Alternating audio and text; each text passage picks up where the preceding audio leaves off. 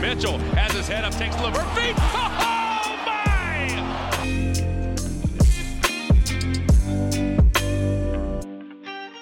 Bonjour à toutes, bonjour à tous et bienvenue dans les articles de QI Basket. Je suis Benjamin Écaillé, le débris sportif. Vous commencez à avoir l'habitude maintenant à chaque fois qu'on publie un article sur le site, on vous propose un approfondissement via un podcast court. L'idée c'est vous donner un peu envie d'aller lire l'article mais aussi de vous donner des informations pour pouvoir permettre à plus de monde d'avoir accès à ce contenu-là. Et aujourd'hui, on va vous parler des Houston Rockets avec Jérém. Salut Jérém. Salut Benjamin. Bon, Jérém, comme tous les ans, tu as souhaité parler des Houston Rockets. Je crois que c'est devenu presque cyclique. Il y a toujours un moment donné où tu vas parler des, Houston Rockets. Et Houston a, eu, a changé un peu de cycle au cours de l'été. Ils ont travaillé sur un nouveau roster avec l'arrivée de nouveaux joueurs. On a vu l'arrivée de Fred Van Vliet, on a vu l'arrivée de Dylan Brooks et d'autres joueurs. Et puis on a aussi changé le backcourt. Et donc, tu as voulu nous parler de cette équipe. C'est bien ça? Ouais, c'est un peu ça. Euh, alors moi j'étais euh, bah, j'étais très très chaud sur les Rockets à l'époque d'Anthony. Les deux, trois dernières années, j'avais un petit peu lâché l'équipe parce que les quelques matchs que je voyais me donnaient pas du tout envie. Et puis cet été, il y a eu bah, les, arrivées dont tu parlais, euh, à savoir côté joueur, mais aussi Udoka côté, côté coach. Et bah, ça m'avait eu pas mal intrigué parce que je me disais que c'était peut-être ce qu'il fallait à cette équipe euh, d'amener un peu de structure. Et euh, bah écoute, le début de saison euh, a donné plutôt raison à cela parce que c'est un peu le jour et la nuit comparé aux, aux deux, trois saisons précédentes.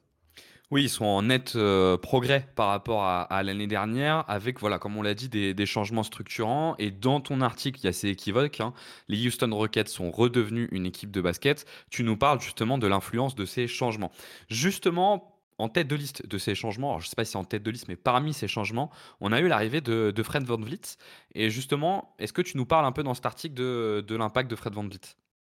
Euh, en effet. Alors, euh, bah, l'idée, c'est que, donc pour ceux qui ont, comme moi, un peu boudé les Rockets pendant plusieurs années, euh, les Rockets tournaient autour d'une attaque faite de pick and roll vraiment très très basique avec Jalen Green et, et Kevin Porter Jr., euh, ce qui donnait une attaque qui était extrêmement stérile, extrêmement pauvre. Euh, il n'y avait vraiment pas grand-chose à glaner. Et, je pense sincèrement que euh, malgré la draft d'Amen Thompson, l'arrivée de Fred Van Vliet visait un peu à donner une structure offensive à cette équipe des, Rockets. Le changement de coach indiquait que on allait aussi avoir une attaque probablement assez différente. Et sans jouer une attaque très complexe, et franchement, bah, l'arrivée de Fred Van Vliet, ça apporte un meneur d'expérience à ces Rockets. Et bah, là où l'année dernière, on avait beaucoup de possessions qui se terminaient par des tirs compliqués, où l'animation offensive était, était assez faible, le fait d'amener un joueur qui est structurant comme Fred Van Vliet euh, et de l'associer, on en parlera un peu plus après, à, à Alperen Sengun, bah, ça permet à cette équipe en fait de juste d'avoir une base de jeu euh, qui leur a permis en fait de, de construire quelque chose de cohérent quoi. Oui, alors que on sait que Ime Udoka est pas le plus grand coach d'attaque. Enfin, après, c'est peut-être aussi un peu un avis Mm. personnel. C'est plutôt un, un coach euh, défensif. Mais il avait quand même parlé de manière assez claire euh, durant l'été de l'apport que pouvait avoir Fred Van Vliet. Et il avait dit qu'il voulait faire de Sengun un peu son point of attack. Alors, le terme est peut-être un peu fort. Mais est-ce qu'il l'a fait au final? Ouais, en fait, heu, en fait, je pense que c'est quelque chose d'un petit peu hybride. Heu, c'est un peu hybride avec, heu, ce qu'on peut voir aux Kings avec Sabonis ou aux Nuggets avec Jokic, où vraiment on a 2 intérieurs qui sont, qui sont un peu des hubs offensifs et qui vraiment créent énormément de de jeux pour les autres. Heu, Sengun, il est plus dans un dans un rôle de de second, heu, de seconde interaction avec le ballon. C'est-à-dire qu'on est sur un peu quelque chose de plus classique que ce qu'on peut voir à Denver ou aux Kings. Heu, mais par contre, là où effectivement il est extrêmement structurant pour cette équipe, c'est que là où avec, heu, Silas les années précédentes, il était plutôt utilisé très proche du cercle et dans une position un peu de jeu poste bas, là il va toucher beaucoup plus souvent la balle poste haut et comme c'est un intérieur qui est un très bon passeur, et qui a un bon decision making, en fait ça permet à la balle de continuer à vivre et ça permet d'avoir un peu une triple menace, au poste de pivot qui touche la balle poste haut et donc sans dire qu'on est sur des mêmes volumes que les autres, notamment parce que, heu, il y a peu d'actions où il est le 1er initiateur, parce qu'il y a beaucoup moins de hand-off que chez les autres équipes. Heu, mine de rien, effectivement, il a fait de Sengun une ou la pièce centrale de cette équipe des Rockets en attaque. Et d'ailleurs, ce que tu montres euh, dans l'article, c'est que le volume de pick and roll a beau avoir un peu baissé, le nombre de touches de balle de Sengun a augmenté et que ça traduit la volonté, euh, tu me dis si je me trompe, hein, mais la volonté de plus le trouver sur des, euh, sur des short rolls pour lui permettre de créer un peu. Ouais, c'est ça, c'est qu'en fait, l'année dernière, on voyait des, actions, des, highlights de, de, de Sengun à la passe, mais c'était vraiment lui qui devait se débrouiller une fois qu'il récupérait la balle pour aller essayer de créer quelque chose. Là, en fait, effectivement, quand il touche la balle, il y a déjà un premier décalage de fait, et donc forcément, euh, bah, il touche plus de ballons, et puis surtout, il touche des ballons sur lesquels il a plus de liberté offensive. Quoi. Dans l'article, tu nous parles aussi de Jalen Green. Tu nous dis qu'il euh, y a un peu une forme de nouveau joueur avec Jalen Green, qui est peut-être un peu plus encadré par Udoka. Tu peux nous en parler un peu? Ouais, en fait, alors je l'ai mis comme une question dans le titre parce qu'en fait, j'ai lu ça à plusieurs reprises et j'ai plutôt l'impression qu'en fait, c'est pas du tout un nouveau joueur Jalen Green ou en tout cas que c'est un nouveau joueur dans la mesure où défensivement, il est extrêmement impliqué et qu'il a vraiment envie de bien faire. Euh, mais par contre, offensivement, en fait, j'ai beaucoup lu, oui, alors il a plus de catch and shoot que les saisons précédentes, et oui, il est utilisé différemment. Et je suis un petit peu sceptique sur la question, et c'est pour ça que je donne quelques chiffres. C'est qu'en fait, je trouve que euh, la répartition de son attaque est la même que les années précédentes. C'est juste que là où, en fait, cette va dire, cette répartition offensive était le cœur de l'attaque des Rockets. Aujourd'hui, elle est un petit peu comme euh, une, deuxième ou troisième option pour Houston qui peut revenir à Jalen Green pour euh, des pick and roll un peu plus simples ou pour de l'isolation. Euh, mais d'une part, effectivement, je trouve que son jeu est le même. Et oui, je crois qu'il y a à peu près 13-14% de ses tirs aujourd'hui qui sont... du catch and shoot, mais en fait c'est juste parce qu'il est plus souvent dépossédé de la balle et donc forcément il a plus de tirs à, réception. Euh, mais le truc, c'est que non seulement offensivement, bah, du coup, c'est le même, mais en plus, euh, même dans l'efficacité, en fait, euh, si on prend sa saison rookie, sa saison sophomore, ce qu'il est en train de faire actuellement, bah, c'est un petit peu dans les mêmes eaux, voire un peu moins bien. Et là, c'est vraiment très actuel, mais j'ai l'impression que ça va pas vers le mieux la saison avançant. Et d'ailleurs, on l'a souvent vu un petit peu benché dans les quatrièmes cartons, etc. donc Jalen Green, nouveau joueur dans les intentions, mais malheureusement, là où tout le monde semble progresser, je trouve que lui, il est un petit peu en deçà, quoi. Ouais, c'est ce que Fred Van Vliet a amené, c'est un petit peu plus de stabilité sur l'attaque, ce qui fait que les défauts peut-être de Jalen Green sont un peu moins visibles et ses qualités un peu plus et ça donne cette impression, euh, cette impression globale. Globalement, dans les grands changements de l'été, tu l'as déjà évoqué pas mal de fois, il y a eu le changement de coach qui a été euh, mmh très structurant. Qu'est-ce qu'il a apporté Udoka euh, à cette équipe?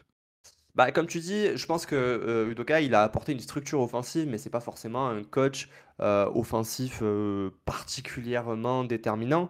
Là où il était très attendu, c'était de faire de Houston, qui était la dernière défense NBA ou la 29e défense NBA la saison passée et les saisons précédentes, une défense plutôt correcte. Et en fait, ce que moi j'attendais pas, je m'attendais plutôt à voir Houston arriver dans la moyenne NBA et en fait, euh, bah, c'est une des toutes, toutes meilleures défenses de la ligue depuis le début de saison.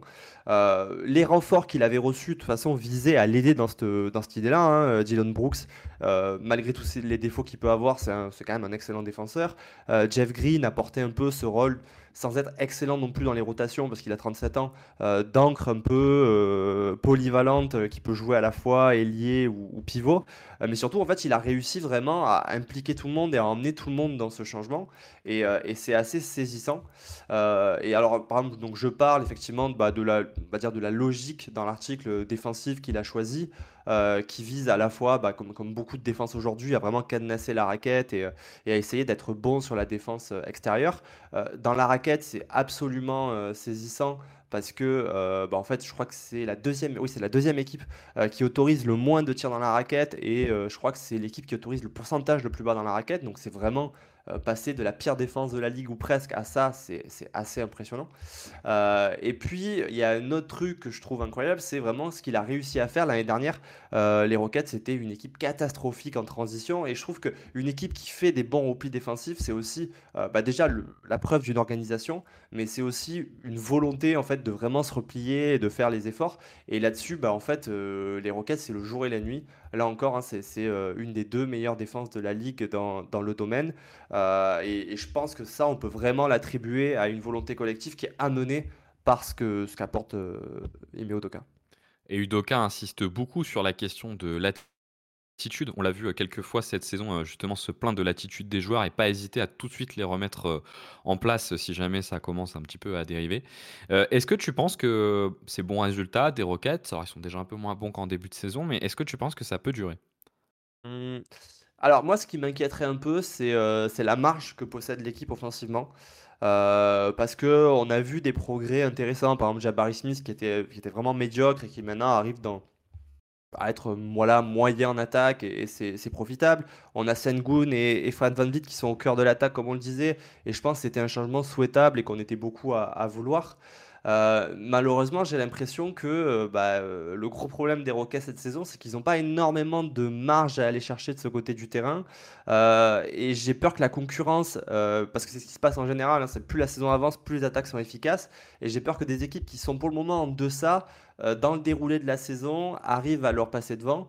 Et en plus, il y a quand même un côté, bah voilà, équipe quand même assez jeune et qui, sort de saison assez délétère, qui va devoir euh, bah, en fait maintenir sur 82 matchs euh, le rythme défensif qu'ils ont actuellement. Et même si euh, ils ont quand même beaucoup de jeunes joueurs qui donc physiquement sont capables de le tenir, est-ce que les Rockets vont être capables de rester dans le top 5 défense de la ligue toute la saison? On peut se poser la question. En tous les cas, c'est très encourageant ce qu'ils sont en train de produire. Il n'y a pas que du bon, mais il y a quand même énormément de bon comparé à ce qu'on a vu. Euh, je pense qu'ils peuvent jouer un rôle toute la saison, mais est-ce qu'ils peuvent vraiment être euh, voilà, une équipe qui, vise les playoffs? Euh, Ça va pas être évident dans une conférence Ouest qui est, qui est quand même assez chargée cette saison. Quoi. qui est impressionnante et aujourd'hui ils sont chassés par les Warriors qui sont un peu en retrait. Mais on sait mm. que les Warriors auront tout intérêt à passer la seconde et n'hésiteront pas et peut-être réussiront à le faire. Vous pouvez retrouver plus d'informations sur euh, les Rockets dans l'article de Jérém sur le site de QBasket, évidemment. Euh, et ainsi, les Houston Rockets sont redevenus une équipe de basketball. Vous pouvez trouver Jérém sur son Twitter et à chaque fois, je me trompe, Jérémy, à chaque fois qu'on fait un truc, c'est at Jérémy Basket, c'est ça? Euh, Jérémy, ouais. Ça devient avec At Jérémy Basket. En plus, à chaque fois, je fais la même erreur. en tout cas, euh, restez connectés. On trouvera rapidement de quoi parler.